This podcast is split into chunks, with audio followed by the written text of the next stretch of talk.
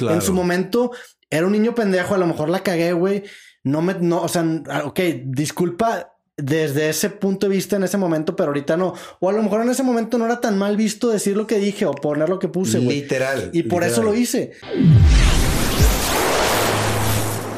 Hola, ¿qué tal amigos? Bienvenidos a Rayos X. Es un placer estar con ustedes. La verdad es que esta vez estoy bastante, bastante emocionado y dándole continuación a una plática, de hecho, que estaba teniendo hace unos minutos con esta persona que les quiero presentar, que seguramente ya lo conocen. Les presento a Roberto Martínez. ¿Qué ha que, alias Creativo. Creativo es el podcast.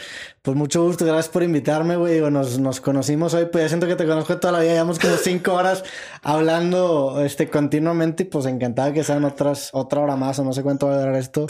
Y gracias por el espacio y felicidades por el estudio, güey. Qué chingón. Gracias, gracias. No, la verdad es que a mí me da mucho gusto que estés aquí porque además de haber tenido una plática hace unos, unas horas de horas, literal, y creo que hicimos match, la verdad. Digo, nada, nada amoroso, ¿eh? Pero hicimos ¿Quién match. sabe? No lo niegues, güey. Bueno, bueno, bueno, bueno, vale. Bueno, tú ya como que ya tienes tu día construida, no, no, quiero llegar yo a destruirla. Entonces, no, olvídalo. Retiramos lo dicho. Exacto. O sea, es que está mi esposa ahí arriba. Sí, no, no me quiero meter. Digo, no me niego a otras posibilidades en mi vida, pero creo que hicimos match porque eres un creador de contenido que lleva años creando contenido, igual que yo, y, bueno, me, me llevé de grata sorpresa. Llevas cuántos años haciendo eh, todo tipo de contenido. Videos llevo ya, güey, como 14 años. El primer video que subí era un video de dados en donde yo apilaba, es un, un pedo que se llama dice stacking. Entonces yo agarraba un vasito y agarraba dados y ponía los dados parados como en, en, mi reloj o en distintas superficies. Entonces era un nicho muy específico. Y luego ese, ese, ese canal me lo, me lo acabaron cancelando por copyright porque me mandaban correos y yo subía los videos que mandaban los correos. Entonces, y luego en el 2009 empecé mi canal que tengo ahorita, que es Roberto Metzeta TV y desde ahí ya tengo 12 años subiendo contenido en ese canal. He subido una cantidad, yo creo que más de 4000 videos. Mierda. A lo largo pues, de, todos los años, güey. Y la mayoría ya no están. Pero pues ahorita como que andan chidos los podcasts y, por fin después de 12 años me empezó a sonreír la, la creación de contenido. Claro, no, y la creatividad, ¿no? Y que sinceramente le fuiste fiel a algo que, que tú le, tú le eres fiel al podcast, te gusta. ¿Llevas cuánto tiempo haciendo podcast? Llevo cinco años haciendo podcast y sí, güey, la neta siempre, o sea, siempre he sido muy terco en mantenerme como fiel a mi estilo, a quién soy yo, porque pues digo, tú también lo tienes, güey, no somos personajes. Entonces nos gusta como tener esa parte de que no haya tanta distancia entre la persona de la cámara y tú. Y pues a veces es difícil, güey, pero siento que, que vale más la pena hacerlo así. Me tocó, digo, no sé cómo es el formato de este podcast, yo puedo arrancarme hablando, güey. Me encanta, sí, ah, ¿no? Sí. Me, me, tocó ir a, a, hace como dos años al, al Festival de Cine en Guadalajara y me tocó ver una rueda de prensa de Guillermo del Toro. Y se me quedó mucho que el vato dijo que cuando ganó los, ganó dos Oscars, los llevaba y el vato estaba ahí celebrando.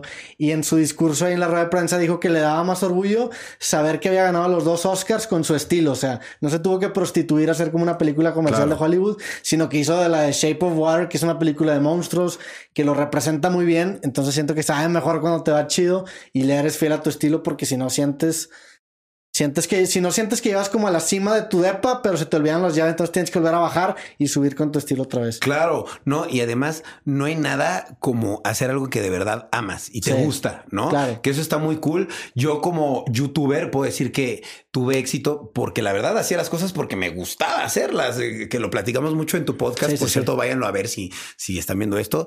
Eh, la verdad es que eh, está cañón como algo te gusta tanto y pues te entregas sin importar que ganes mucho dinero.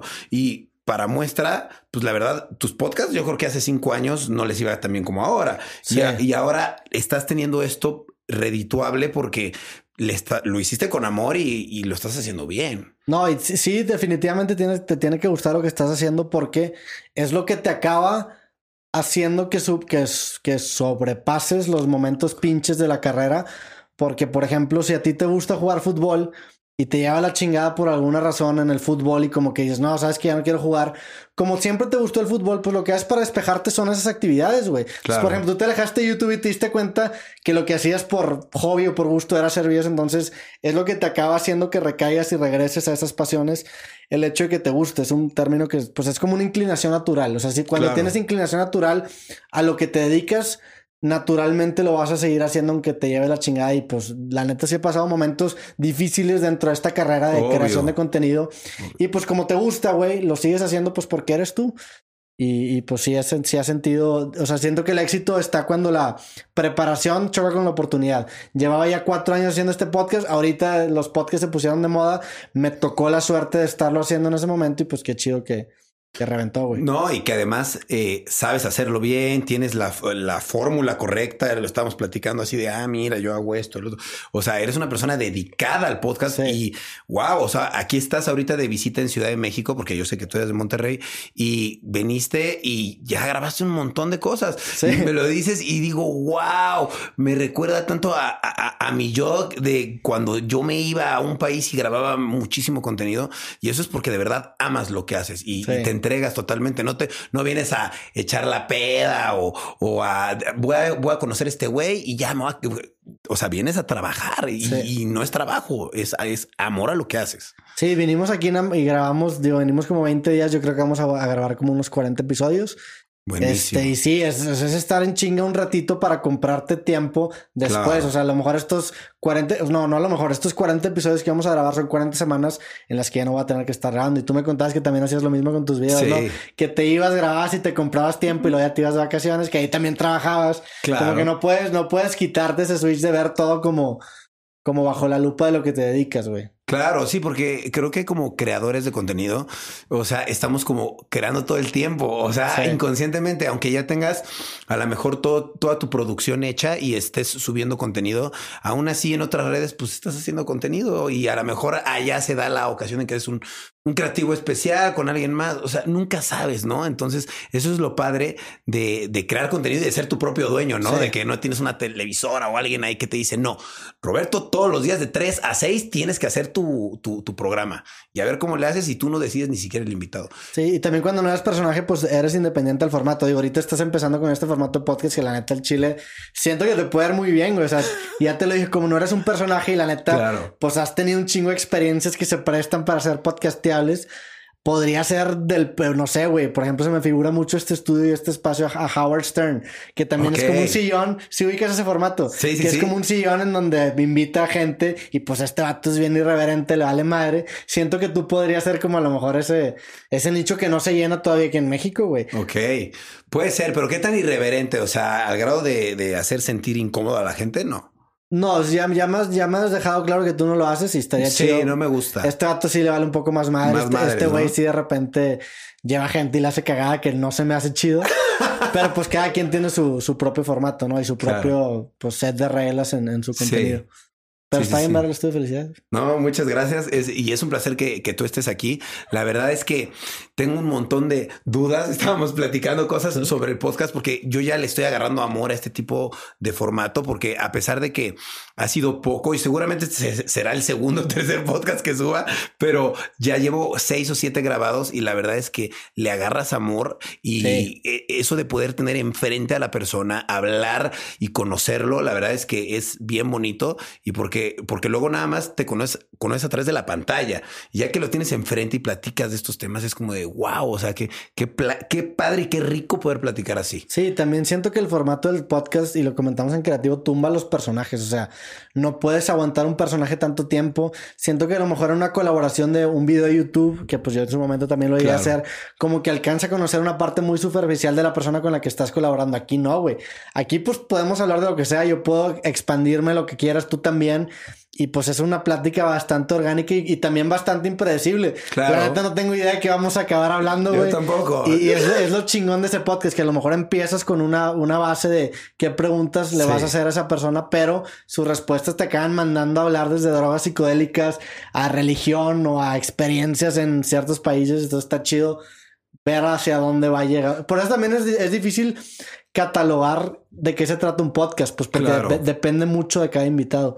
De hecho, nos tocó una experiencia ahorita en el Uber que... Ajá, sí, muy chistoso. Que, que, el, que estábamos platicando y el güey como que nos reconoció. Sí. Y, y, y, el vato como que dijo que está chido el podcast que estábamos grabando. Sí, o sea, sí, eh, sí. que está chido. La gente es un gran cumplido, que se sienta así de, de, de cercano, que parece que estamos dos platicando y la gente que nos está escuchando se sienta como siempre lo he dicho, el podcast es un voyeurismo. O sea, claro. yo te estoy hablando a ti y tenemos esta gente que nos está Te está viendo, está escuchando. Digo, sin la, sin la connotación sexual para que no se enoje tu querida, pero, pero es un voyeurismo en el tema de, de, conversación. Claro, literal. Eso es solo estar escuchando y obs o observando la, la, la, la, conversación. Y la verdad es que está muy chistoso como el Uber reaccionó ahorita que veníamos y, o sea, la mitad del camino no habló, no dijo nada. sí, claro que se esperó a ver si la cagamos.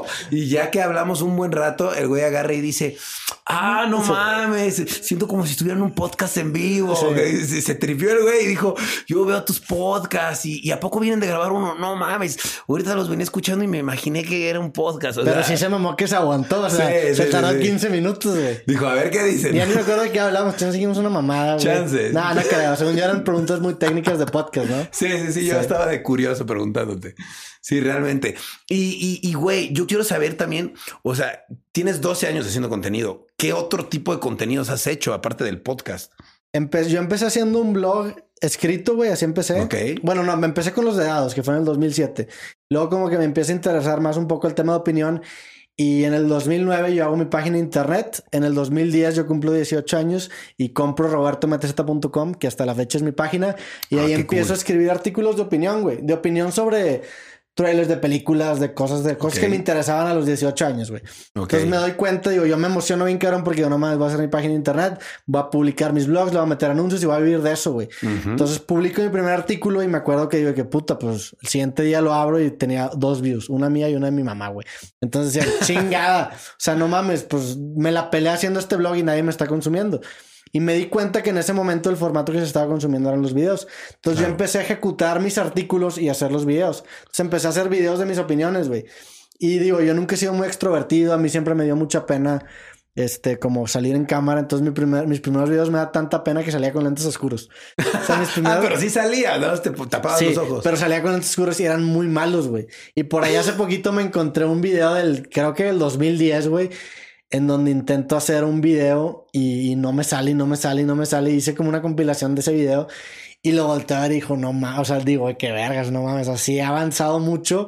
No digo que mis videos ahorita estén perfectos, pero si los comparo no. con el de ese cabrón, digo, no mames. Y pues así fue, güey. Después o sea, hice los videos de noticias, les fue más o menos. Después okay. empecé una línea de contenido político.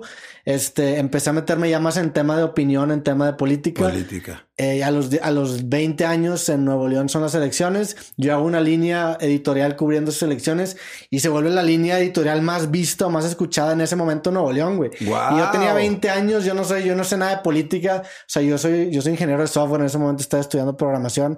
Y como que la idea del, del, programa era simplemente opinar desde un punto de vista muy, muy ciudadano para bajar del pedestal como a estos, a estos temas políticos en el que solamente los expertos opinan.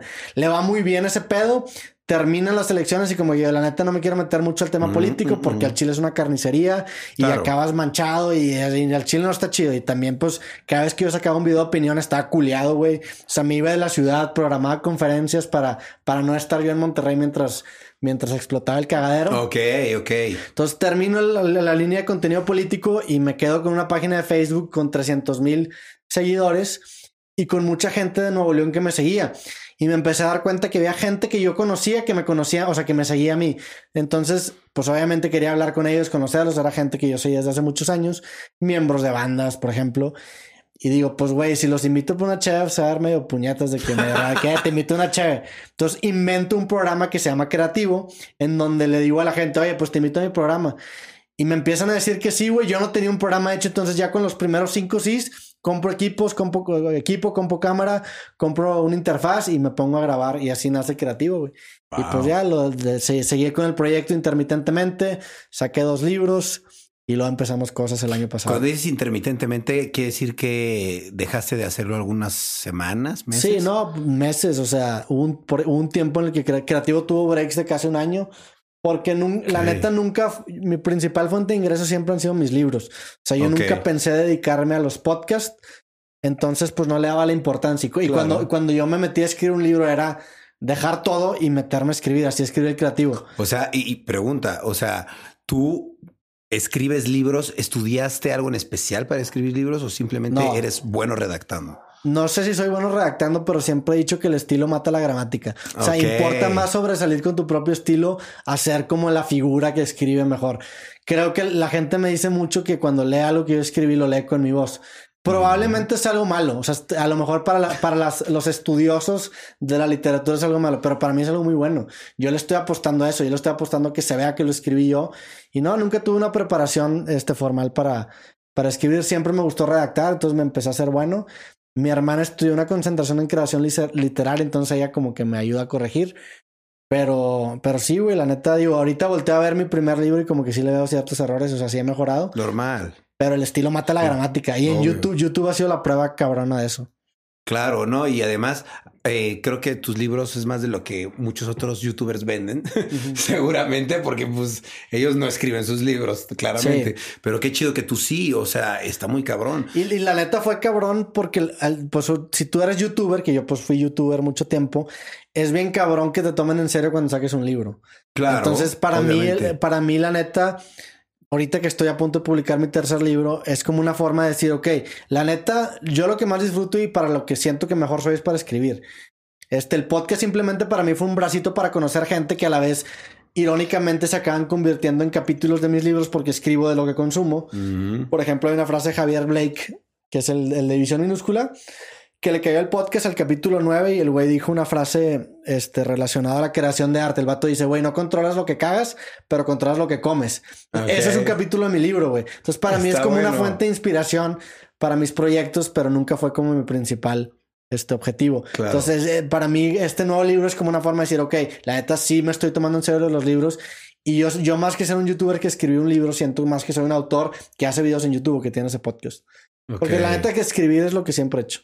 Claro, qué chingón. O sea, tú te consideras más un escritor que un digámoslo así, podcaster, se podría decir. Sí, pues es que me he dado cuenta que la neta, lo he dicho, para mí escribir es el cardio de la creatividad. O sea, independientemente de lo que te dediques, si eres músico, si eres comediante, si eres lo que tú quieres, escribir te va a dar una condición creativa, güey, porque te permite estructurar tus ideas y verlas de una forma muy clara, ver los defectos. Entonces, independientemente de lo que te dediques, te da como que un, un plus. Entonces me di cuenta de eso, la neta, entre más escribo, mejores podcasts salen, mejores piezas yo también, fíjate que yo no escribo mucho sinceramente, pero me he dado cuenta que cuando escribes las cosas, o sea, se vuelven más fácil realidad. ¿Sabes? Si solo las tienes en la mente y las vas a hacer, pues chance y sí, pero cuando de verdad escribes algo y dices, esto lo escribo, pum, comprar esto o poner esto o hacer esto o cualquier cosa que escribas, eh, no sé, una, un pensamiento hacia mi esposa, lo escribo así en una hoja.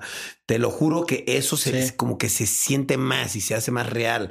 ¿Crees que eso se deba a algo como... Sí, Digo, eh, espiritual o algo así. Yo creo que más que espiritual, pues es una forma en la que el humano, el humano funciona. Digo, desde el punto de vista psicológico, güey, hay una frase que me gusta mucho, creo que es de Lacan, que dice la palabra mata la cosa. O sea, cuando tú tienes un trauma que es como un, un, trauma, un sentimiento abstracto, el verbalizarlo lo delimita. Entonces, cuando lo delimita, lo puedes atacar, güey. Entonces, desde un punto de vista psicológico, cuando tú verbalizas un trauma, lo puedes deconstruir, güey. Lo mismo con cualquier idea. Cuando tú la verbalizas, la, la, delimitas y esa delimitación la hace mucho más alcanzable. Entonces, claro, güey, escribir no solamente te permite ver, ver visualmente lo que quieres hacer, sino que a su vez delimita un sentimiento, porque antes de, antes de escupir palabras, lo que tienes en tu cabeza es algo que, que no tiene palabras. Entonces, cuando tú lo delimitas verbalmente, lo vuelves mucho más alcanzable, más compartible, más digerible. por eso, para mí escribir me sirve, me sirve cabrón, güey. Claro, está chido. Twitter dirías que es de tus redes favoritas, es de puro escribir. sí, no. también hay una cita en que creo que es de Austin Kleon que dice: Este los amateurs tuitean y los profesionales quieren. Pues digo, está medio mamadora la frase, la neta. Pero es que siento que muchas veces. Ah, digo, siento, hay un concepto que se llama crack mental de un vato que se llama Say Frank. Y el güey dice que el crack mental son esas, o sea, son esas ideas que nunca haces, pero las cuentas en las fiestas para que la gente diga, no mames, qué buena idea. Porque al, recibir tú ese feedback, sientes como un high. Entonces se vuelve como una droga en la que tú dices esas ideas que tienes en tu mente. La gente dice, no mames, te mamá está bien cabrón. sientes tú una satisfacción y como que sientes que la idea ya la gastas, güey. Entonces para mí Twitter es eso. Twitter es como, si, si mm. Tuiteas un momento eureka, a lo mejor tiene, no sé, 10 mil retweets. Entonces no mames ya gasté esa idea. Entonces siento que yo sí soy mucho de que dejar que las ideas como añejen y maduren y cuando ya estén un poco más maduras las saco. Twitter, yo mi relación con Twitter es que siempre publico cosas, o sea, fragmentos de cosas que ya publiqué. Ok, eso está chido. Publico capítulos de mi libro porque ya lo publiqué, entonces ahora sí ya dejo que me den. Claro. Como remuneración. está chido. Pero pues ya de tanto platicar contigo, siento que te conozco, pero realmente siento que no te conozco tanto. Eres Roberto Martínez. ¿Realmente ese es tu nombre o es como un nombre artístico? No, hombre, si hubiera, si hubiera escogido un nombre artístico, no hubiera escogido Roberto Martínez. Siempre digo que es que llamarte así tan común es como jugarla bien difícil, güey, porque al chile te puede ir chido, pero pues si buscas Roberto Martínez, hay un. Ahorita es el Roberto Martínez, según yo, el 2 del mundo. Ah, está chingoncísimo, güey. Sí, la neta es un orgullo porque Roberto Martínez hay un putazo. O sea, cuando me vas en Google, si buscas el que me gana, este es un director técnico que creo que está en la selección de Bélgica que se llama Roberto Martínez, que saludos. Ok, este, igual mexicano. Sí, y luego estoy, estoy yo en, tema de, búsquedas en Google. Ah, Pero pues, güey, podría ser el uno si me hubiera llamado. No, espérate. En un año ya eres el uno, yo estoy seguro. Ojalá, güey, digo, la neta, ya siento que ya me acostumbrar. Me gusta también ser el dos, es un buen. No, no, no, no. No puedes acostumbrarte a ser el dos. Vas a ser el uno. Yo lo pronostico. Pero fuera, fuera de eso, o sea, si es tu nombre, Roberto Martínez. Roberto Adrián Martínez o su me llamo. Ok. Oye, ¿y cuántos tienes? 28 años. 28. Y era, güey, 14 años creando contenido. O sea, a los 14 años eras un niñito que ahí estaba dándole. Desde chiquito me envoló el tema de crear, güey. O sea, me acuerdo que Santa me trajo una computadora en el 2000, 2001 y desde ahí empecé, tenía una webcam así de toda que le pegabas encima y desde ahí empecé a grabar videos este, con mis hermanas o me invitaba a mis primos y nos peleábamos y yo grababa como así de tipo lucha libre. Y desde chiquito me gustó, güey. Y luego cuando, cuando fue mi catarsis fue cuando me topé que en YouTube podías compartir ese pedo. Claro. Y luego todavía más catarsis cuando me di cuenta que había gente que vivía de ese pedo. O sea, yo me acuerdo que el primero que vi que dije, no mames, fue un güey que se llama Philip DeFranco, que sigue haciendo noticias. Y yo me acuerdo que lo vi, el vato está en pijamas, recién levantado, hablando de lo que se le hinchaba. Tenía 200 mil views y el vato vivía de eso. Y dije, no mames. Wow. Qué chingón, güey. Obvio. O sea, no mames, en lugar de estar atado a un trabajo que no te gusta, este vato está... O depender de una empresa, ¿no? Bueno, sí. dependemos de cierta manera, ¿no? De YouTube, pero pues tú, tú creas el contenido, ¿no? Ellos no te dicen qué hacer. Sí, cada vez menos. Ahorita la neta, pues digo, a ti YouTube te trata un poco mal y ya estás dependiendo de otras. O sea, ya no tanto. Antes sí era muy YouTube céntrico, ahorita ya hay muchas plataformas a las que te puedes ir a crear contenido. Incluso puedes hacerlo desde la tuya, güey. No lo recomiendo porque es bien cabrón competir, güey, pero pues en último recurso lo podría hacer así. Claro, sí, obvio, obvio. Oye, y Ok, eh, a los 14 años empezaste a crear contenido y, o sea, ¿qué pasaba con ese Roberto que creaba contenido? O sea, ¿qué estudiaste? ¿A qué te dedicaste? ¿Cómo, cómo eras de niño? Pues siempre fui encallado, este, la neta, y al principio te digo que me daba pena salir en los videos porque no quería que la gente me reconociera, güey. Ok. Y porque a mí me daba pena. Entonces salía con esos videos, según yo, pensando que si me veían con lentes no iban a decir, ah, Roberto. Este, y no sé, siempre fui encallado. Me acuerdo que cuando estaba en prep empecé a subir los videos y me acuerdo que quería que el video le vaya bien, pero que no le vaya tan bien para salir en la página principal. Porque ya ves que de repente en YouTube ahí es de que puta, donde sale mi cara, güey. Entonces era, era, era bien, estaba ojete porque tenía una doble vida en la que no le decía nada de que sea videos. Y pues obviamente quieres que le vayan bien, pero a la vez dices, puta, que no le vaya tan bien. Te entiendo Para que salga ahí, güey. ¿A ti también te pasó algo así? Sí, o sea, me, me pasó, como te platicaba en tu podcast, como de que mis videos sí se empezaron a viralizar y que a mí se burlaban de mí, ¿no? Decían, ah, este güey, pues qué pedo, ¿no? Con sus videos está todo idiota disfrazándose ahí. Eres un idiota, no vas a ganar dinero de ahí. Y de repente, ya que ven que sí tienen visitas, ya tengo esos mismos amigos que me han hablado para pedirme trabajo. Sí. Para decirme, güey, oye, ¿y si te ayudo de... Y yo así de, pues, ¿de qué? O sea, ¿qué vas a hacer? No, o sea, pues no sabes ni editar, ni grabar, ni, pues no sabes hacer nada de Pues eso. también para mí fue un pedo, la neta, de autoaceptación, en el sentido de que al chile mis videos al principio no me gustaban. ¿A ti, a ti siempre te gustaban tus videos o no? Pues eh, había algunos que, que sí, o sea, que sí decía, ah, está chido, y aunque le fuera mal, decía, Sí. nah, a mí me gustó, ¿no? Y había algunos que sí decía, "Ve, ay, no esperaba que le fuera también, ¿no? Pero en el 60, no, en el 70% de los casos, el video que yo hacía era porque me gustaba de verdad. No, a mí yo sí me tardé como, güey, un chingo, como 3, 4 años en que me gustara un video que yo Ok. Ahorita, ahorita sí me siento, no me encantan mis videos, pero al chile sí me, sí me enorgullecen. Si ponen un podcast mío al chile lo disfruto mucho. También siento que al principio yo sí sentía que era como un personaje el, el vato del video porque era un güey que hacía noticias como muy confrontativo y la neta no soy tan así. Entonces también como que me da un poco de roña el ver una versión que no era tan tan adecuada conmigo, pero al chile yo me tardé como cuatro años en que me gustaron mis videos. También puede ser un pedo porque no me gustaban mis videos, sabía que los podía Claro. mejorar, pero no me sentía muy cómodo compartiéndolos. Ya, yo creo que el primer video que me gustó fue uno que hice de Venezuela, en donde me aventó una investigación bien cabrón y hablé de, de lo que estaba pasando en Venezuela en ese entonces. Y ese fue el primer video que dije, ok, le fue chingón y, y sí me daba como gusto que, o sea, sí lo podía enseñar a la raza. Eh, eh, Eso también a mí me pasaba, fíjate, ahora que lo estás comentando, videos que, que no le presumes a, alguien, ¿sabes? O sea, como que los haces para tu gente, porque te, te sigue y los quieres, pero no se lo enseñas a alguien al lado. Yo eso me pasa con mis videos. Hay muchos que no los enseñaría porque digo, ay, no, está muy raro. Y hay muchos que Pero sí. tipo, ¿cuáles? Ajá, Pues de todo. Güey, hay un video que un amigo se murió de risa que, que, que me dijo, no, no manches que subiste eso, pero lo subí, no sé, güey, 2014, 2015. Y me dice, ¿en serio subiste eso? Y le digo, sí, o sea, pero ya lo borré. Sí. Ahí lo tengo porque estaba desmonetizado, o sea, nadie lo veía, estaba... Y, y- y el video se trata de que iba con la gente y llegaba temblando y le decía, oye, necesito meterme mi medicina, ¿me ayudas? Me decían, sí. Y les decía, pon la mano. Y, le- y les ponía un pedacito de talco y, agarraba me inhalaba el talco. Me- ah, no, no era talco, era eh, esta como maicena. Ya. Y no Este, que te que inhales maicena. eh, Pues no, O sea, no te- no y la Y güey, chingada. tampoco le, la inhalaba. O sea, hacía como que. Y la, y la ¡Ah! tumbabas de la mano, sí. ¿Cómo? O sea, nada más en la tumbabas de la mano. Sí, ya. sí, sí, sí. Ah, entonces había Y la gente que, que, "A la sí, madre". había gente que se reía, había gente que como que se sacaba de onda, ¿no? ¿Sabes? Pero ese tipo de videos, obviamente yo ya no los tengo públicos, pero yo lo veo y me da risa, o sea, me divierte porque digo, está chistosa la acción, está chistoso pensar en eso. Obviamente en estos, en estas circunstancias de hoy en día, pues no subiría un video así para Sí. nada, pero sí lo veo y me da risa porque ¿Qué- es algo ¿Crees que en gracioso. algún momento vayas a poder subir esos videos? O sea, a lo mejor que cambie el contexto, la Mm. cultura y se vuelvan a ser pues aceptados que subas videos así, güey. Pues yo creo que si esos videos se, es un ejemplo, ¿eh? se meten como con una connotación de que ya son para mayores de edad, que, que solo cierto público los puede conseguir y que tienen que pagar por verlos, ¿sabes? Sí. Solo así siento que dirías, Filtrar lo suficiente a la Ajá, audiencia. filtrar, porque si llega un, dices, ay, es que puede verlo cualquier niño. A ver, no cualquier niño puede pagar por ver esos videos o puede llegar a la a una, por ejemplo, crear mi propia página web y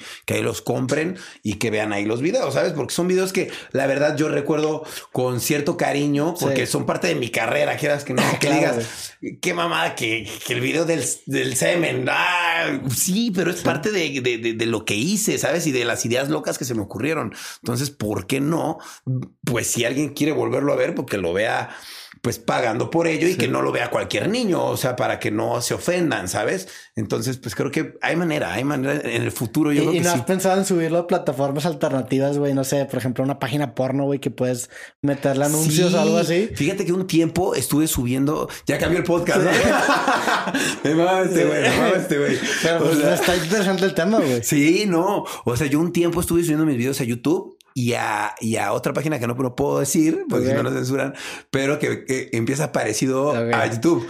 Que parecen primos, pero no son. Parecen primos, pero no son, No son, primos. ¿verdad? Sí, Sí. según yo no sé, Sí. no, no son amigos, pero se, se llaman parecido. Y yo subía también los videos ahí y sí se me volvió viral uno, tuvo como un millón de visitas, ¿no?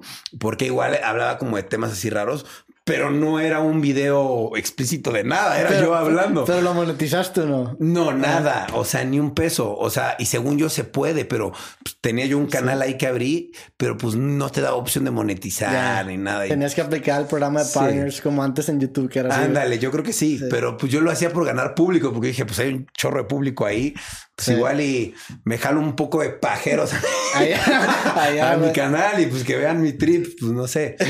Tú sabes que uno en el crecimiento busca como por todos lados, ¿no? Le rasca y dice, a ver, por acá puedo ganar público, por allá y pues es parte de crecer. Sí, es parte del crecimiento el, saber posicionar bien tu pieza de contenido, güey. Claro. O sea, puedes tener, por ejemplo, un artículo o, o algo muy bueno, güey, pero si no le das la forma correcta, la gente no lo consume. Me pasó cuando, cuando hacía los, los videos de política este, yo estaba en clase, en clase de programación en prepa y me acuerdo que este, me manda un artículo un profesor mío en donde expone un caso de corrupción bien cabrón en Monterrey y yo leo el artículo y digo, no mames, se mamó pinche artículo bien verga. Tenía 20 views, güey, digo, no mames, ¿cómo puede ser posible? O sea, se está explicando bien cabrón un fraude que está ahorita pasando. Entonces le digo al güey, oye, a mi profesor, saludos a mi profesor. Este le digo, oye, ¿qué te parece si lo cambio, la misma información que tú estás presentando, a formato video? Me dijo, sí, dale.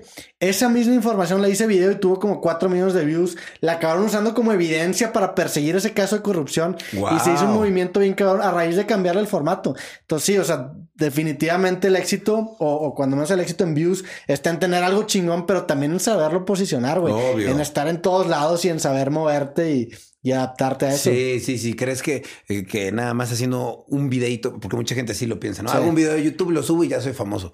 Pero no, es como tú dices, saber posicionarte en el mercado y moverte y publicar, hacer estrategias digitales. Y también es como mandar un poco a la mierda esta mentalidad de romántica de que a mí me van a descubrir. Es no, güey. Tú ponte en el lugar para que la gente te tenga que descubrir, güey. O sea, aparecete, posicionate en lugares para que la gente te tenga que ver. Porque muchas veces vives como esta idea de que pues yo hago lo mío y pues ojalá que alguien me. No, güey. A la chingada esa pinche mentalidad.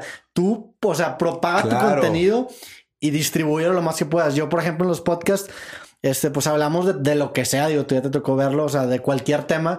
Y una vez que tenemos como esos, ese, ese espacio que nació como de la espontaneidad, le metemos un brazo comercial y lo distribuimos en todos lados, en TikTok, en Instagram, en YouTube, en Facebook, y es claro. escupirte por todos lados para que pegar, güey. Entonces, obvio, obvio. Y, no tiene nada de malo, es tu contenido y tú lo difundes. No, y, eso, y, el, internet es infinito. Muchas veces, ay, no voy a spamear a la gente, güey. El internet es tan grande que tu perfil es un granito de arena, güey. Sí, obvio. Satúralo lo que tú quieras. Claro, y es tuyo. Tú decides lo que quieres hacer con él. Y no pisoteas el alguien más por subir el Claro, obvio. No, eso está muy chido. La neta, yo literal estoy empapado de eso y estoy de acuerdo contigo. Yo voy a seguir muchas de esas estrategias. Y ah, tengo también otra pregunta que tú dices que te graduaste de programador. Sí, ingeniero de software. Ingeniero de software. O sea, ¿qué pedo, güey? O sea, para empezar, ¿qué pedo, güey? O sea, y estudiaste eso y después como que te fuiste para otro lado. O sea, ¿a qué se debía que estudiaste eso? Pues lo estudié porque la neta es, para mí siempre he sido bien, bien, me gusta hacer las cosas yo solo, soy como muy independiente, batallo mucho en delegar y es algo en lo que estoy trabajando. Está bien eso. para mí, para mí el... el Eres autodidacta. No, soy, soy muy rápido y fácil, tú solo. Soy auto, no fácil siempre a ver si me la pelo. Bueno. Pero sí soy autodidacta y, la neta, sí, sí, pues radica una confianza que al chile siento que si le invierto el tiempo que le tengo que invertir, lo voy a aprender. Claro. Entonces, para mí la programación fue una forma de decir de que, ok, lo que está en este momento creciendo es la tecnología. Y para mí un programador es como un mago que puede crear lo que quieras si le das pizza y café. Digo, es una madera de programadores que dice que transforman en programas pizza y café. Entonces dije, güey, pues al chile si me quiero dedicar a tener yo mi propio proyecto, pues prefiero no tener que, que depender de un programador o de alguien que me diseñe cualquier aplicación ya que se me ocurra. Y por eso estudié programación.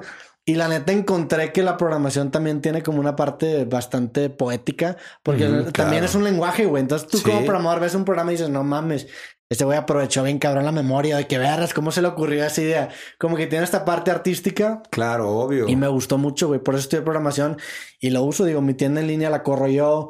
Todos mis procesos lo he eficientizado con usando la programación. Y sí siento que es una herramienta que al chile cualquiera le, le podría beneficiar. Son las herramientas que independientemente de lo que hagas te ayudan, güey. Qué bueno. Como no. saber vender, saber hablar en público. No, claro, y sobre todo, pues tú que tienes un podcast y que haces contenido web, obviamente la programación te va a Sí. servir para hacer muchas cosas. Te automatiza, güey. Claro, obvio. Oye, qué chingón. Oye, y me quieres hacer una página. No, no, no digo, está, muy cool.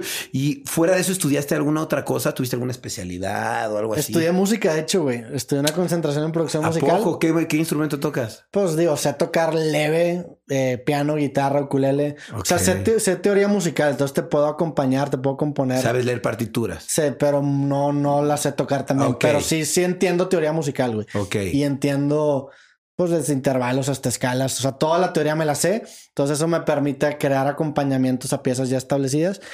Y la neta nunca lo he ejercido, nada más es como algo que siempre me gustó, güey. Siempre me encantó la música. No se me da, no soy un talento, no soy natural de la música. Te entiendo Y me he tanto. topado con pared al, al intentar tocar mejor, pero me gusta mucho, güey. Claro. Entonces, por eso también es un lenguaje, es que es otro lenguaje, güey. ¿E- ¿Eres rockerón o no? sí, sí. de morro sí me gustaban, digo, hasta la fecha me gusta mucho el rock.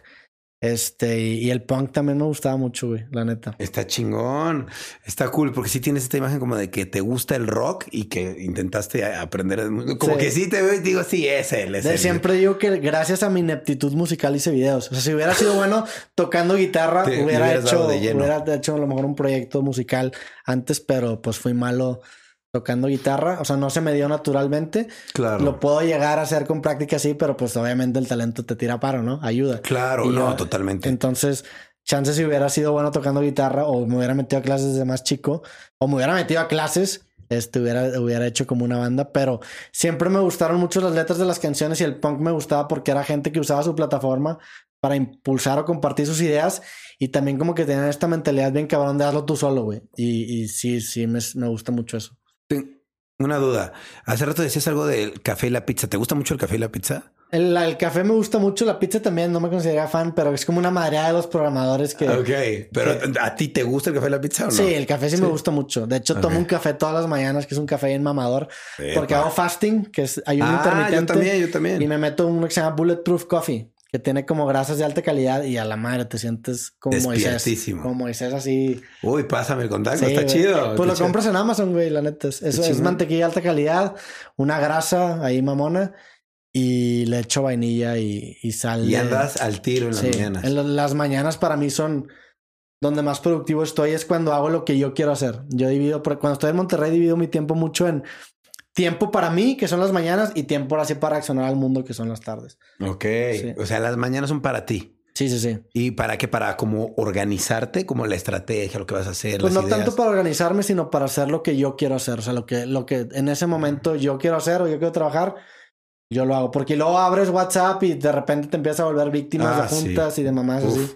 ¿Tú cómo le haces para, para compartimentalizar eso, güey? Es muy complicado. Yo siento que estoy 24 horas conectado al WhatsApp y 24 horas estoy trabajando y como cerrando campañas, haciendo esto, hablando con tal, eh, aprobando esto, el podcast, bla, bla, bla. O sea, como que es como que no tengo un horario realmente, pero sí intento como tener mi rutina de sí hacer ejercicio para poderme sentir mejor, porque eso como que te libera endorfinas Claro. y hace que te sientas como más estable, que no te sientes tan basura y todo el día sin hacer nada. O sea, hacer ejercicio, luego decir, a ver, voy a hacer unas ideas, voy a ver unos amigos para platicar. O sea, como que intento mantenerme disperso siempre y tengo mi rato de, obviamente, de, de, de ver Netflix Sí. en las tardes, en las noches, de ser otaku, no sé, ¿no? O sea, tengo mis ratos. Tú no eres otaku, ¿sí? No, soy otaku. Ok, Digo, ok, no tengo nada en contra de los otakus, pero no es, no es mi caso.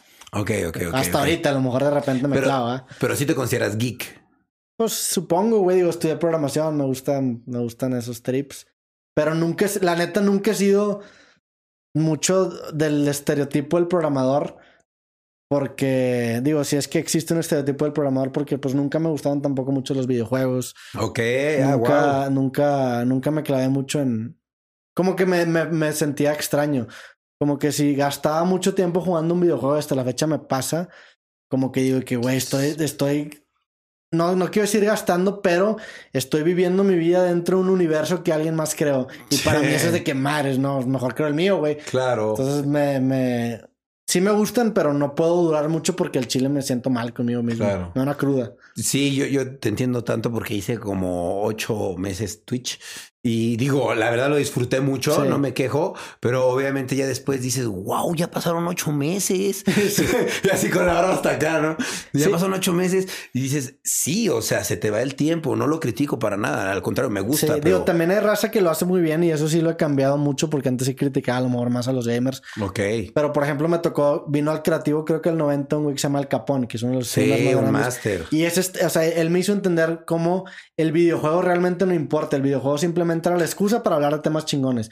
y el vato pues estudia psicología, de repente da consejos y pues se vuelve como una comunidad bien chingona en donde al Chile el videojuego simplemente es la excusa para juntarnos. Es como por ejemplo, si te vas a tomar un café con un amigo, el café nada más es una excusa para cotorrear con tu compa, güey. Obvio. Entonces ese me hizo bien chingón eso. Entonces Sí, eh, tiene su super trip. Siento que no todos lo hacen así, pero eso está chido, la neta. No, pero sí, tiene su super trip que está bien padre que te reúnes en Discord o en X lugar y tienes ahí a tus cinco amigos que siempre están conectados, están todo el tiempo platicando. La neta sí está bien chido, pero depende de tu estilo de vida.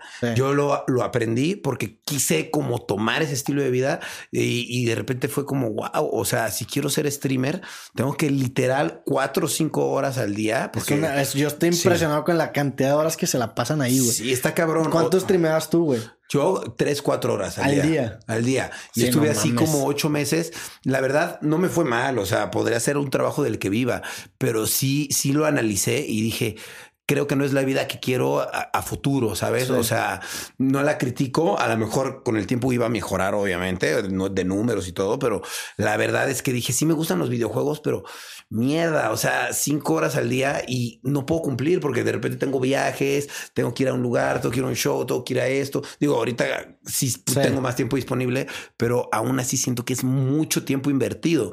Entonces, digo, se lo invierto ya ahora, pero como a otras cosas, ¿sabes? Como al podcast o a las redes sociales o a hacer una sesión de fotos.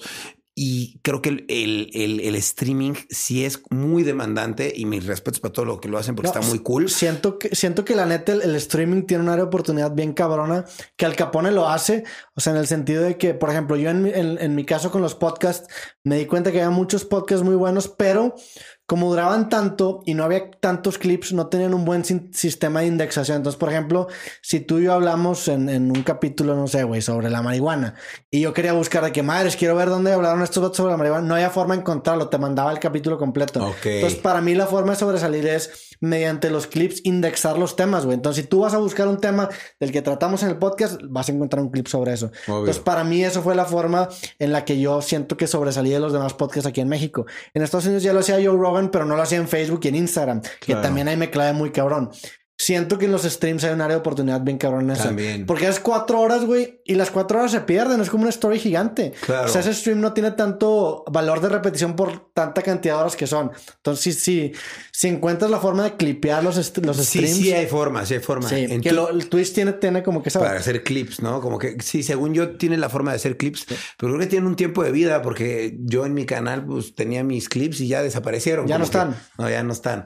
Ya creo que en el canal no tengo. Pero siento que esa es la forma como de hacer los streams un poco más duraderos, porque luego dices de que, güey, estoy cuatro horas chido, me veo mucha gente ahorita, pero pues en cinco años este stream, ¿qué, güey? Ajá, o sea, es el momento y ya. Sin embargo, cuando clipeas, los clips sí tienen un poco más de vida. Claro. Oye, qué, qué, qué, cabrón y qué interesante que no, que no eres tan gamer, pero eh, si eres medio geek. Y me da curiosidad, ¿qué, qué, qué piensas hacer a, futuro? O sea, como, ¿cuáles son tus planes ahorita a futuro? Igual no me cuentes tu estrategia ni tus no, pero, o sea, me, me, me, da curiosidad. O sea, ¿tú cómo te ves? Clásica pregunta, ¿no? Pero, o sea, ¿cómo te sientes o cómo, eh, cómo vibras en unos años? O sea, ¿qué, crees que estés haciendo? Pues desde chiqui, la neta, desde prepa me veía viviendo en mis proyectos, independientemente cuáles sean me di cuenta que escribir me gusta mucho, me gusta mucho la parte de libros. Afortunadamente me ha ido muy bien, la neta, en los últimos años por el podcast que siento que he generado de audiencia como hablábamos también en creativo, como de más profunda que, que, que no solamente se suscribe al formato, sino que también me apoya a mí, lo he sentido.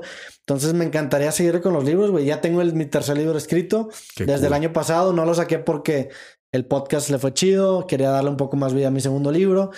Pero me veo escribiendo, la neta. O sea, al chile todo, todo lo que yo hago, el motor de eso es cuando escribo. Cuando escribo yo tengo temas chidos para los podcasts, alimenta todo. Y la neta es lo que más me gusta hacer, eso es porque aprendo un chingo de mí, estructuro mis ideas. Este, y, y, como que sintetizo mi vida, porque te digo que mi proceso es anotar ideas en una aplicación, güey. Y para mí el, el, el, Me la tienes que pasar, ¿eh? Sí, Google Keep al chile. Para eso influencer de ese pedo, pero no soy. Y está bien cabrón. O sea, me cambió la vida, güey. A ella le, le, atributo, le atribuyo gran parte de mis libros. Este, entonces, para mí, escribir es como una forma de, de sintetizar, de volver como a mis últimos dos años y como intentar encontrar una historia, una narrativa, todo eso. Y, y, me veo escribiendo y sacando libros y pues también grabando podcast. Me encanta el formato, me enamoré bien cabrón de ese formato. Este, y ahorita también pues ya es una fuente de ingresos bien grande, güey.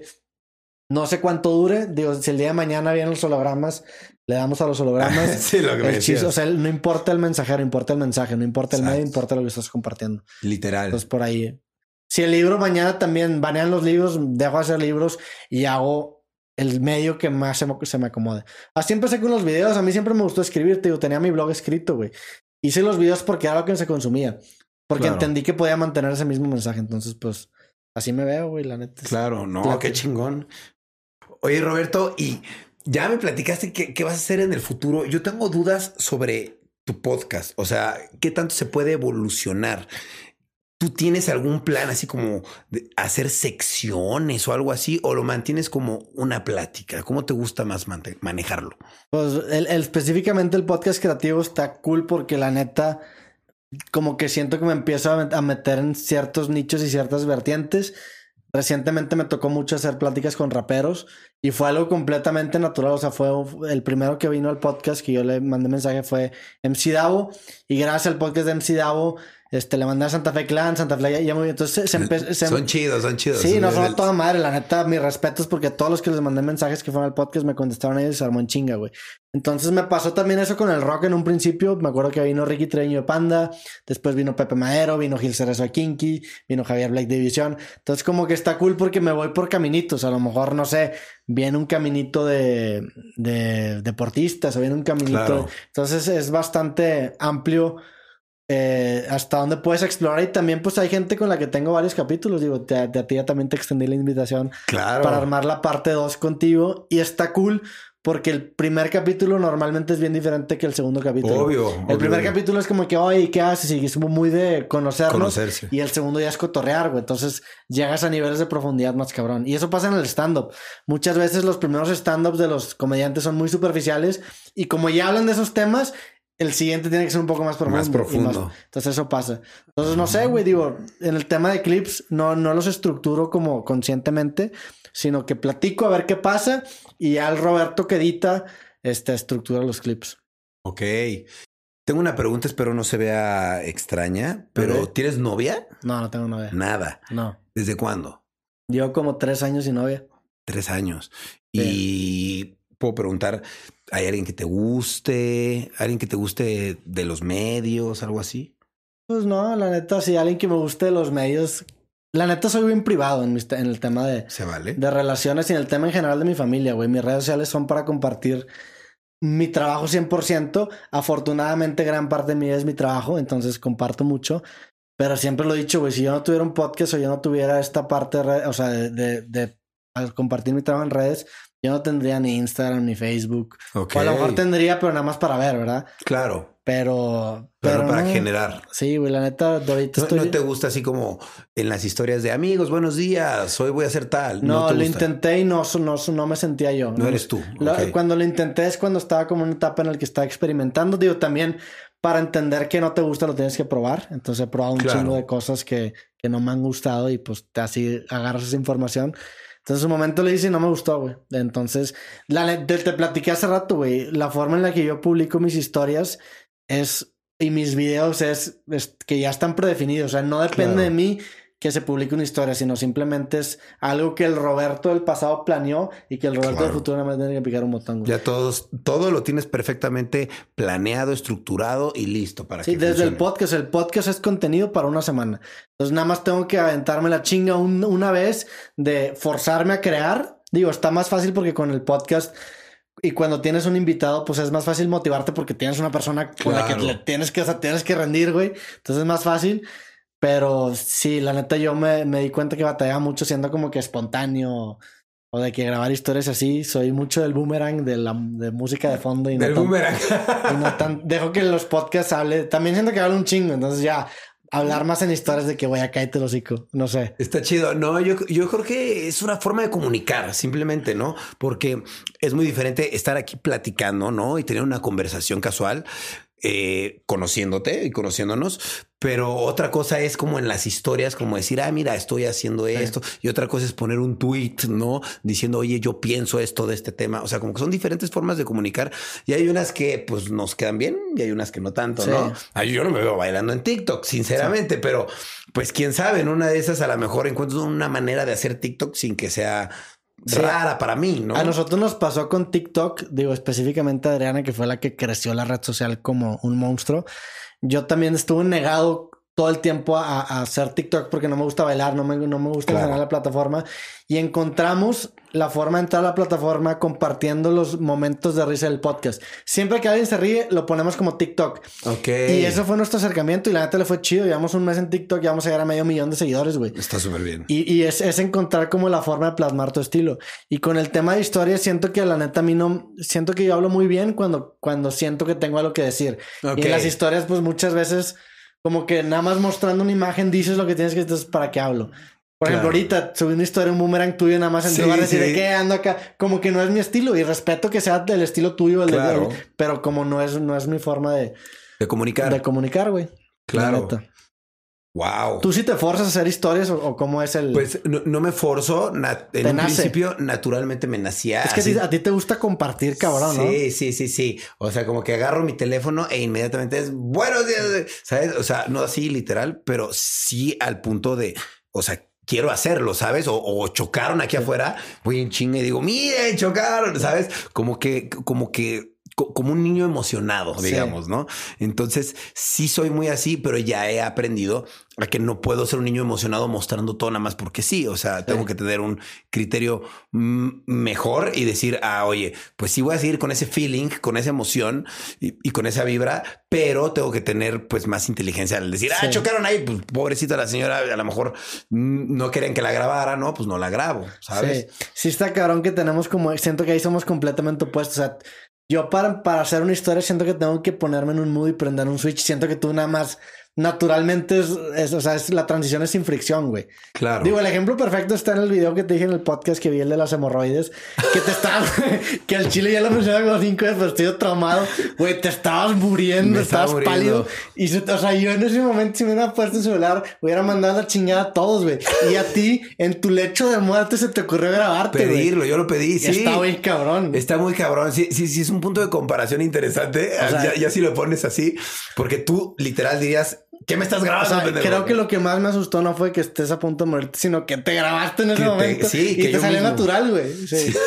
Fue que a la madre. Sí, realmente, eh, no, no, o sea, ya creo que no lo haría así ta- tal cual, pero no, no me arrepiento ni nada, me gusta porque es parte de quien soy, pero creo que nace de la necesidad de compartir y de que dices, estoy viviendo algo que nunca había vivido y lo quiero compartir, ¿sabes? Sí. O sea, nunca, porque nunca me había desmayado y estaba de ese color así tirado, casi dije, güey, nunca había vivido esto, pues lo voy a compartir, ¿sabes? Y no me va a dejar me- mentir, este, aquí que está detrás de cámaras, yo tengo un testamento grabado en video, así, Ok. por si me pasa algo algún día, pues la gente se va a acordar de mí cuando suba mi testamento. Eso está chido, eso es, digo, eso es ser precavido. Sí. Yo hice en un podcast una vez, este, digo, me he metido en pedos, nada grave, pero hice una disculpa pública antes de que me cancelen. Como una forma de tener seguridad de que, güey, al Chile, no sé en qué le habrá quedado Roberto del futuro, pero el Roberto del presente te dice, güey, no soy un mal tipo, seguramente la cagué, pido disculpas, no sé quién lastimé, lo siento, la neta, lo siento genuinamente. Pero soy un buen tipo, o sea, no soy un mal tipo. Y siento que una vez que te cancelen es bien difícil dar esas disculpas. Porque, es, por ejemplo, si yo te digo loco, tú me vas a decir, no estoy loco. Pues, güey, ya te dije loco. Te vas Sí. a ver más loco el decir que no estás loco. Entonces, al disculparme, pero digo, no sé si jale. Ojalá que nunca lo tenga que probar. La neta, el chile, perdóname, persona que lastimé. Soy un buen tipo, te lo juro, güey. Pero ojalá que nunca lo tenga que probar, pero... No, creo, no creo que sea necesario, no, no solo porque no vaya a pasar algo. La verdad no sé qué vaya a pasar en el futuro, pero la gente diría como, ay, eso, eso lo grabaste ahorita o eso lo grabaste cualquier día. No, porque sale en el podcast grabado y sale la fecha de publicación, güey. Literal, Sí. así lo pondrías. Sí.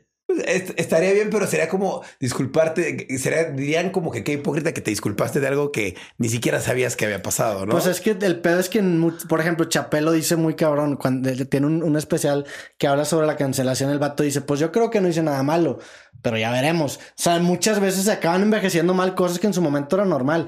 Y pues a mí me ha pasado que sacan tweets míos cuando, que tuiteé en el 2009 que en su momento no había tanto pedo y ahorita, bajo este contexto, sí hay mucho pedo. Claro. Y no es justo juzgar la ignorancia del pasado con la sabiduría del presente. El problema es que... Eso que dijiste, wow, me encanta. Es que el problema es que la cancelación muchas veces radica en eso. Oye, güey, ¿Quieres que te pida perdón por unos tweets que tuiteé a los 17 años? Cabrón, tengo 28, ya ni siquiera soy esa persona. En su momento era un niño pendejo, a lo mejor la cagué, güey. No me, no, o sea, ok, disculpa desde ese punto de vista en ese momento, pero ahorita no. O a lo mejor en ese momento no era tan mal visto decir lo que dije o poner lo que puse, güey. Literal. Y por eso lo hice. En este momento, obviamente no lo voy a hacer porque pues ya soy otra persona. Entonces también, por eso, por eso, y, y, la neta sí soy muy paranoico en ese tema, güey. Yo siempre digo que los podcasts es, y los clips específicamente es como jugar una ruleta rusa. Cada clip es una varita. Hasta que de repente truena y se saca. Y, pues, güey, mejor pido, pido disculpas Anticipadamente. Y, más que, o sea, es, obviamente es una parodia porque es, una forma de decir que es ridículo eso. Claro. Pero también es una forma, pues, de decir que soy un buen tipo, güey. O sea, el chile la cago como cualquier otra persona, pero pues no, merezco, no, no merezco, no sé, güey. No, no, te pueden catalogar por un momento de tu vida en el que te equivocaste, como cualquier persona se equivoca. La diferencia es que eres figura pública y al ser figura pública, obviamente el equivocarte vale mucho más y te van a juzgar mucho más. Pero la verdad es que. ¿Crees que hay errores que sí valga la pena? Sí, os digo, porque por ejemplo, si Matt sale, pues ok. ok, es un delito, eso es otra cosa. Sí, si, hay, er, si hay errores que a lo mejor te pueden marcar, o no, no sé. Sí, yo creo que, yo creo que todos los errores te marcan porque aprendes de ellos. Como, como te equivocaste y te causó daño, dices, ya evito volver a hacerlo para que no me vuelva a causar daño. Creo que sí, pero la neta, la neta, la neta, está bien complicado el tema porque obviamente la gente no le importa cuándo lo cometiste, solo te va a juzgar porque lo dijiste. Entonces, es no, y es el pedo que, que el Internet tiene esa característica que aplana la dimensión tiempo. O sea, Ahorita te pregunté hace rato que qué pasaría si tus videos de antes de repente se vuelven, o sea, se vuelve otra vez aceptable que los vuelvas a publicar. Tú los vas a publicar en ese momento y va a parecer que lo estás haciendo en ese momento. O sea, esa, esa característica del internet que, o sea, que aplana la barrera del tiempo es lo que, por ejemplo, si ahorita me retuitean algo del 2010, va a salir mi cara, va a salir mi foto de perfil actual y va a parecer que lo estoy diciendo yo en ese momento. La gente se enfurece bien, cabrón. Claro. Y también, pues, obviamente es una la neta, el, furor de las redes sociales es una forma en la que la gente proyecta sus propias frustraciones. Y tú, al, tú al ser una figura pública, aunque suene bien mal, que suene pinche superficial, estás expuesto a, ser pues literalmente el, balde de caca de mucha gente. Eso eres, eres el balde de caca de mucha gente. Sí, claro, es, él es el ejemplo a seguir, ¿no? O sea, el ejemplo a seguir para bien y para mal, ¿no? Porque dicen, esta persona como que nos representa de alguna manera. Entonces, si se equivocó, vamos a demostrar qué se hace cuando se equivoca. Y es como una quema de brujas, ¿no? Si tú estás mal, eh, te va a pasar esto, te va a pasar el otro. Entonces, eh, e, es difícil, pero es imposible no equivocarse. Creo que todos debemos equivocarnos y creo que en todos está como decir, tengo que tener tolerancia y tengo que saber aceptar que pues esta persona pues también tiene miles de personas que la está viendo y la cagó. la pues, cagó, o sea, es un ser humano. Digo, al Chile le he cagado un chingo de veces y le he cagado. O sea, bajo la lupa de ahorita, probablemente si, si no sé, güey, pues de chiquito, ah, pues hacías tus desmadres, no sé. seguramente si hubieran documentado ciertos errores que, que hiciste de morro, Obvio. te cancelarían. Entonces tú dices de que, güey, pues la cagué, al chile no lo debía haber hecho, pero pues un error no me representa, la neta. Exacto. Y es el pedo que sobreescribe tu identidad de un error. Que hay errores que sí lo, o sea, es que quién sabe, la neta, tengo ese debate interno, pero pues obviamente un asesino pues tiene que pagar una cadena perpetua. Obvio, digo, ya cuando cae en el hueco de decir es un delito, ya es otra cosa, ¿no? Sí, que como sociedad nos pusimos de acuerdo. Sí. Que esto es un delito. Sí. pero si, si, si vas a linchar a alguien por eh, que en un video dijo que Juan era un tonto y todos quieren a Juan, pues está mal que linches a alguien por eso, ¿sabes? Solo piensa diferente a ti o cometió un error o, lo dijo muy feo, ¿no? No, considera, por ejemplo, güey, digo, a ti te pasó con lo de stream que, que streameabas tres o cuatro horas. A mí me pasa con el podcast. Yo subo tres horas de conversación mías a la semana. Güey, obviamente voy a decir pendejadas. Claro, pues son tres horas hablando.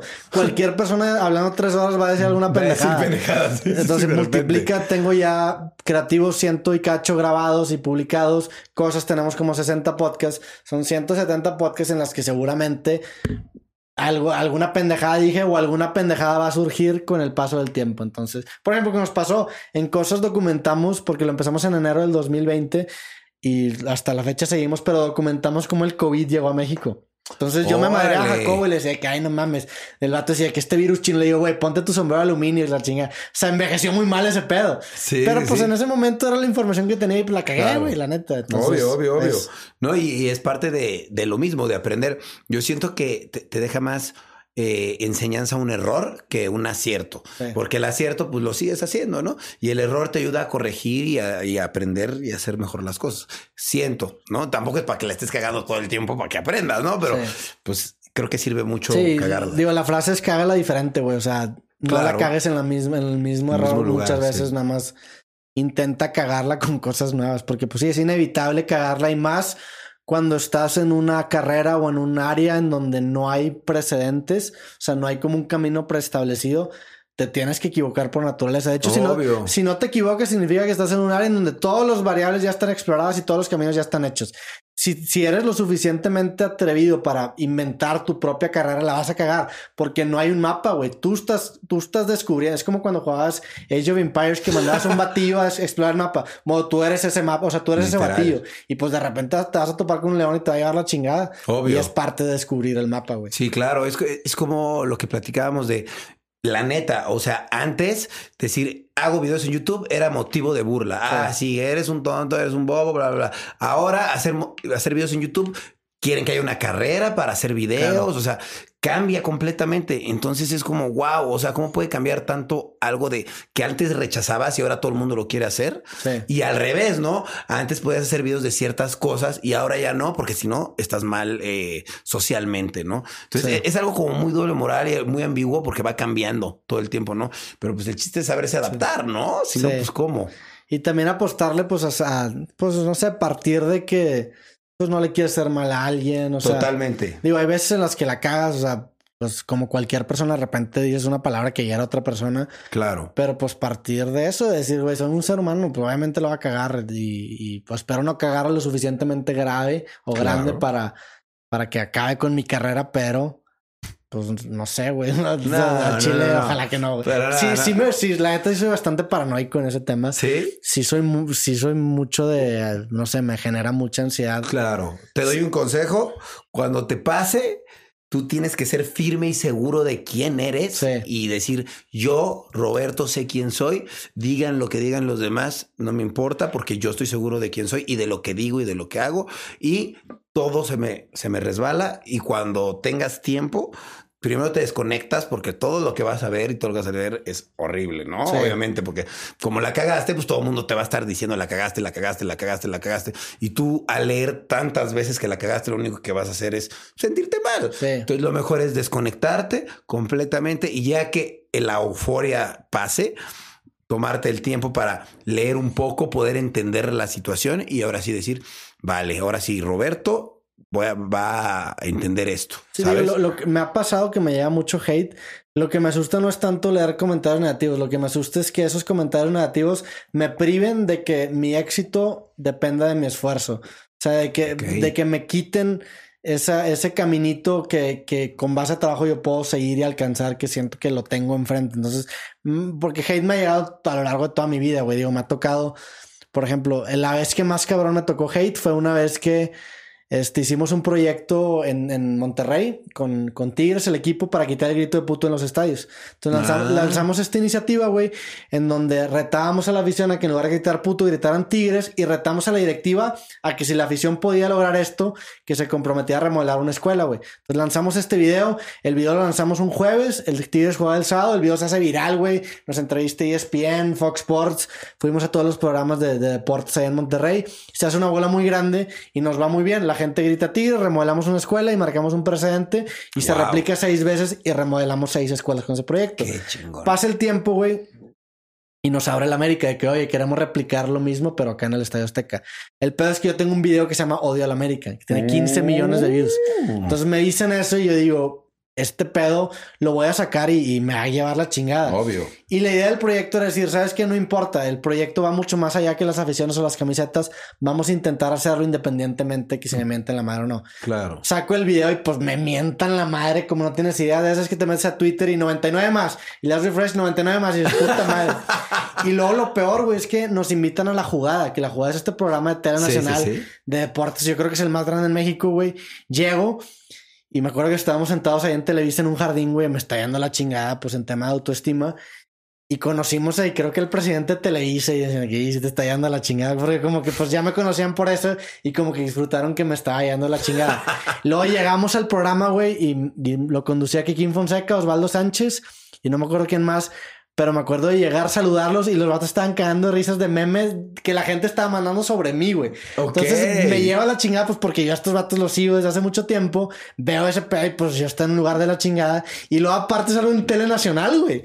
O sea, en un estado deplorable. Digo, no, no lo hice mal y siento que no se notó, pero me estaba llevando la chingada. O sea, el hate no me asusta tanto. Me asusta Claro. tanto que pierda la oportunidad de vivir de lo que me gusta. Claro, sino que por culpa del hate Sí. pierdas lo que tienes.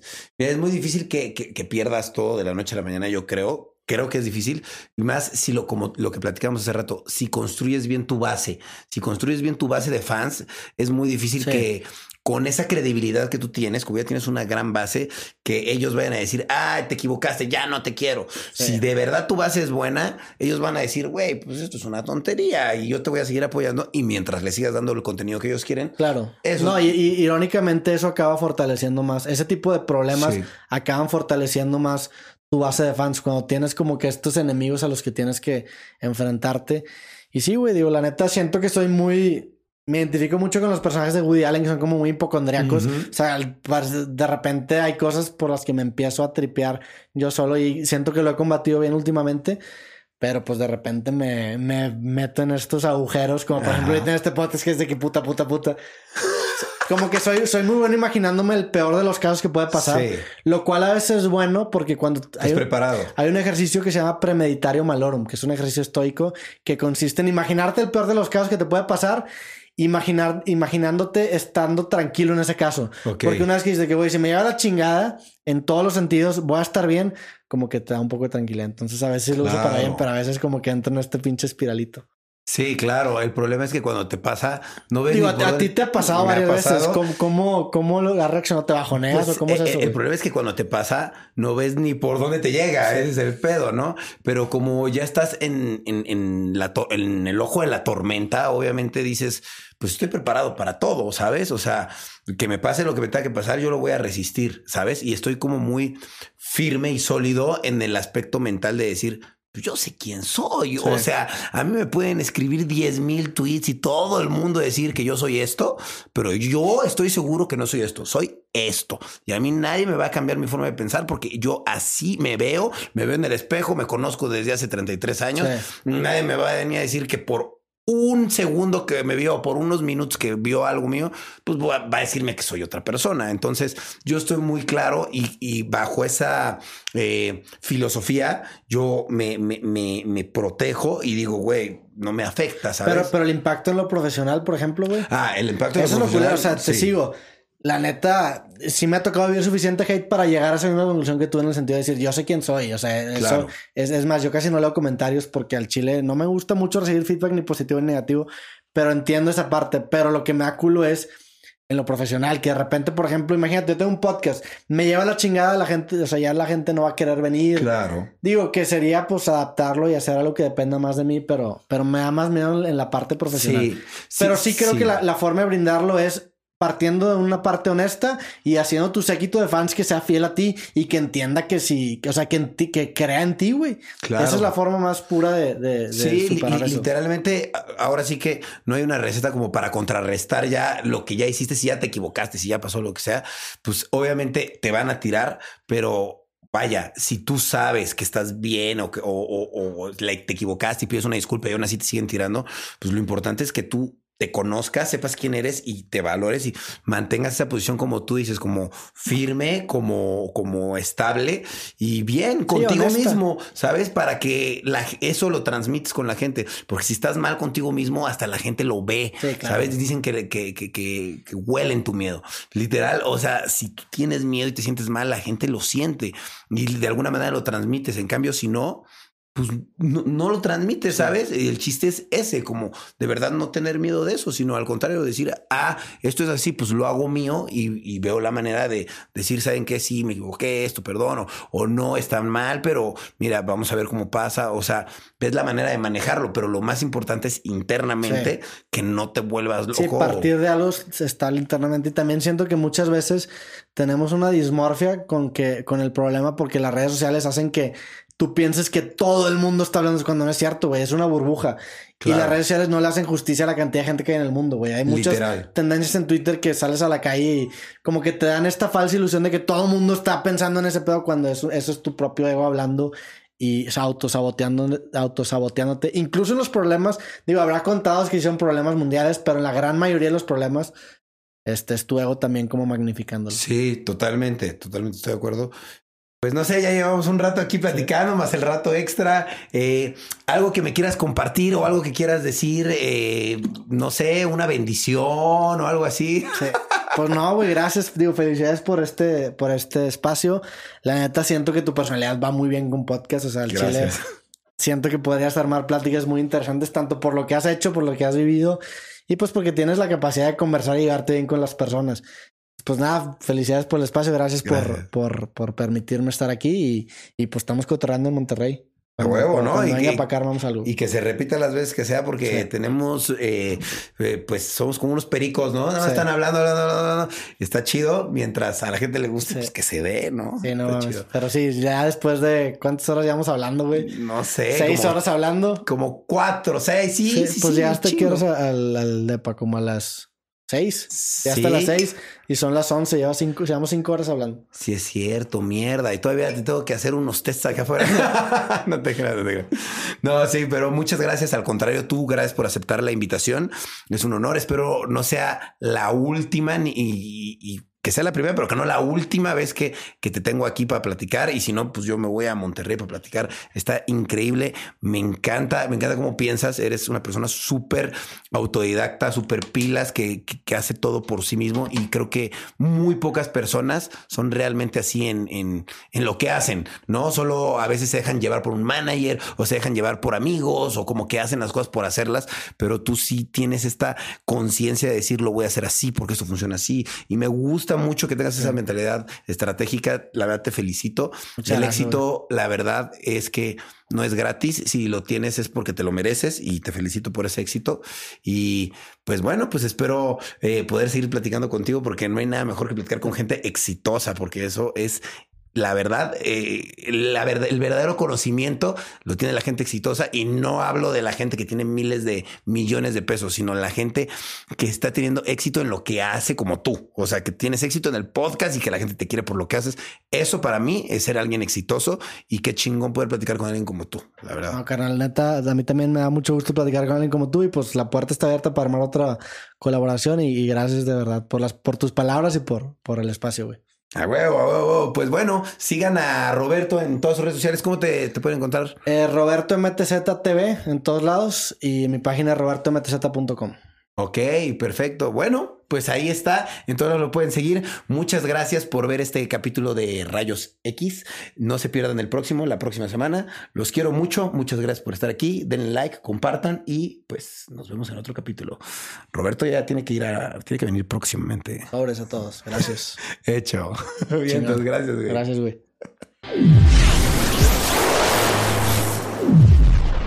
Hola, yo soy Karen Ferreira. Y yo, Alex Goncalves y los queremos invitar a escuchar Mañanitas. Todos los martes y viernes tenemos un nuevo episodio con noticias, divertidos invitados y la interacción de nuestra audiencia.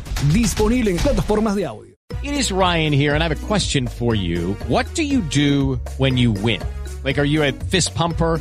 A woohooer, a hand clapper, a high fiver. I kind of like the high five, but if you want to hone in on those winning moves, check out Chumba Casino. At ChumbaCasino.com, choose from hundreds of social casino style games for your chance to redeem serious cash prizes. There are new game releases weekly, plus free daily bonuses. So don't wait. Start having the most fun ever at ChumbaCasino.com. No purchase necessary. Group. Void were prohibited by law. See terms and conditions. 18 plus.